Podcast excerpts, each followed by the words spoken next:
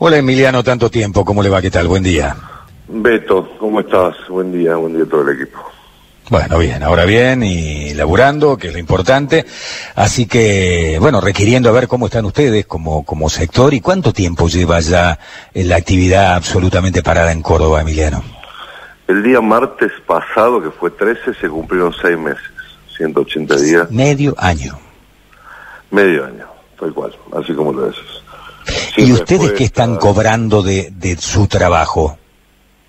A ver, se, se celebraron dos acuerdos, de los cuales los dos no se cumplieron en tiempo y forma. Del segundo acuerdo todavía hay deudas.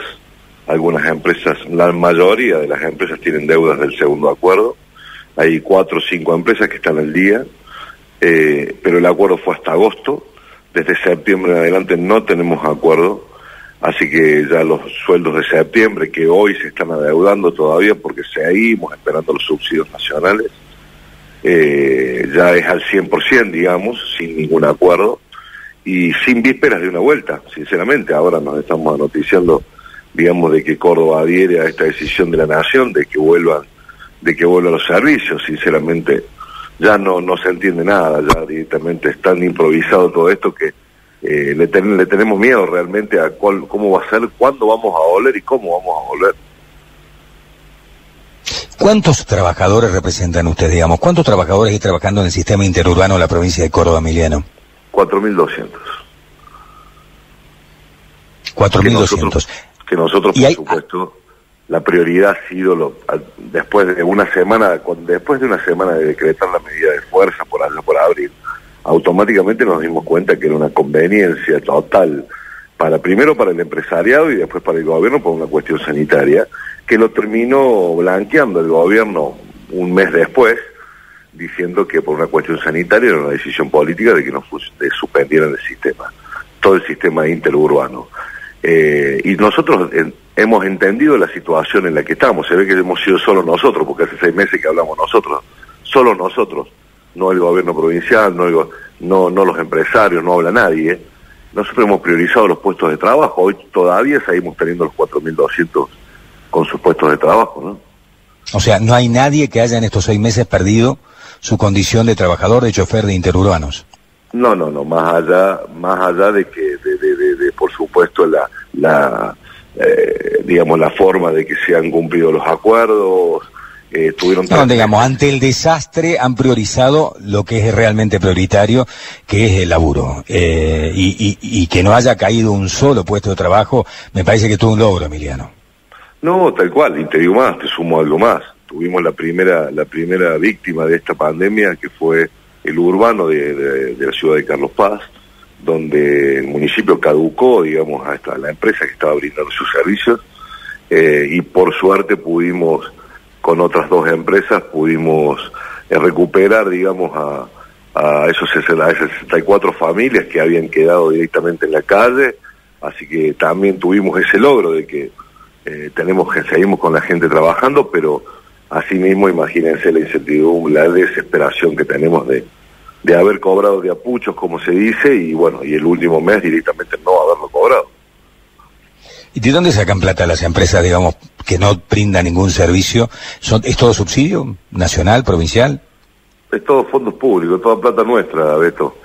Eh, que esa es la discusión que nosotros tenemos hace seis meses porque nosotros sabíamos muy bien que el único dinero que iba a tener este sistema, gracias a Dios este sistema es subsidiado, porque si no hubiese sido subsidiado pasaría, tendría el mismo, la misma fin que han tenido miles de pymes y miles de, de sectores que han tenido que cerrar las, cerrar directamente las puertas.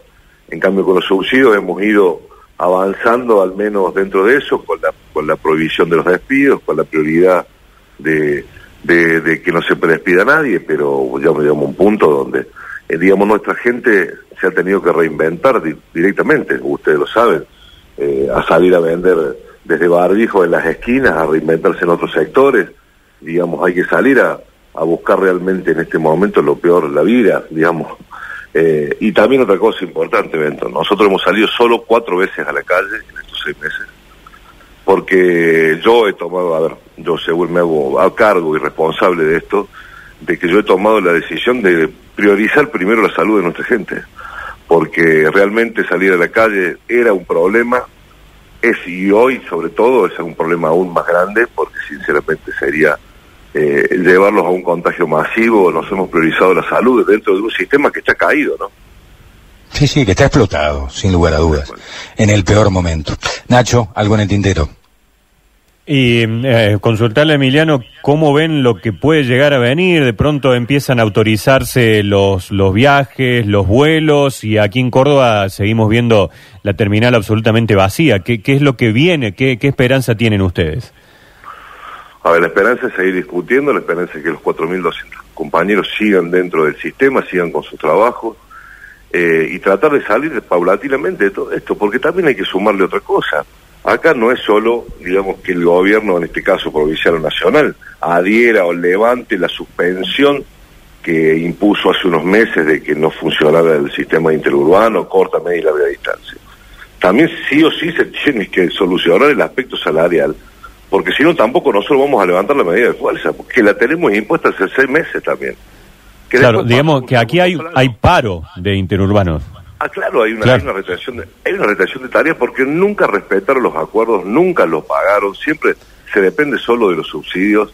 Los empresarios, si empezamos a hablar, yo lo hemos dicho muchísimo, los empresarios, la especulación de los empresarios desde marzo ha sido la misma hasta el día de hoy. Y hoy están empezando a decir que cuando tenga que volver el sistema no tienen plata para el gasoil, para hacer un ejemplo. Ahora, el, gobierno provincial en este caso va a tener que ser quien se va a tener que sentar en la punta de la mesa y solucionar esta situación, porque nosotros no vamos a perder puestos de trabajo, porque el, el sistema, antes de la pandemia, ya estaba funcionando a su mínima expresión. Digamos, no estaba funcionando al 100% como tendría que funcionar un sistema de transporte de la provincia de Córdoba que tiene que llegar a todas las localidades de Córdoba. Ustedes no se imaginan la cantidad de localidades que han dejado sin transporte los empresarios, porque es un sistema público pero manejado por empresas privadas, porque no daba el, negocio. Y también así hemos perdido miles de puestos de trabajo, al menos mil puestos de trabajo entre el 2018 y el 2019. Digamos, está en su mínima expresión. Hoy seguramente va a volver paulatinamente, por supuesto que va a volver paulatinamente. Pero bueno, con los acuerdos, nosotros vamos a acompañar este paulatino, pero con todos adentro, porque los plata de los, de los, de los subsidios, digamos, es para mantener todo el sistema no solo los empresarios si pueden salir a trabajar o no. Emiliano, te agradecemos mucho el contacto telefónico, gracias. Perdón, ¿eh? perdón, y si puedo sumar una cosa más. Después, ¿cuál va a ser el protocolo? Porque, Beto, el sistema interurbano no es igual al sistema urbano, para hacer un ejemplo. Porque los sistemas de los coches urbanos tienen puerta, tienen doble puerta, no manipulan dinero, eh, se puede en cierta forma resguardar al, conductor y también a los usuarios arriba del colectivo porque hay una ventilación, las ventanas se pueden abrir, las ventanillas. En cambio, el sistema interurbano, hay una sola puerta, seguimos manipulando dinero, no hay ventilación, digamos, hay que, hay que, hay que analizar muchos aspectos también para la vuelta. Te agradecemos el contacto, Emiliano, gracias. ¿eh? Por favor, a ustedes como siempre.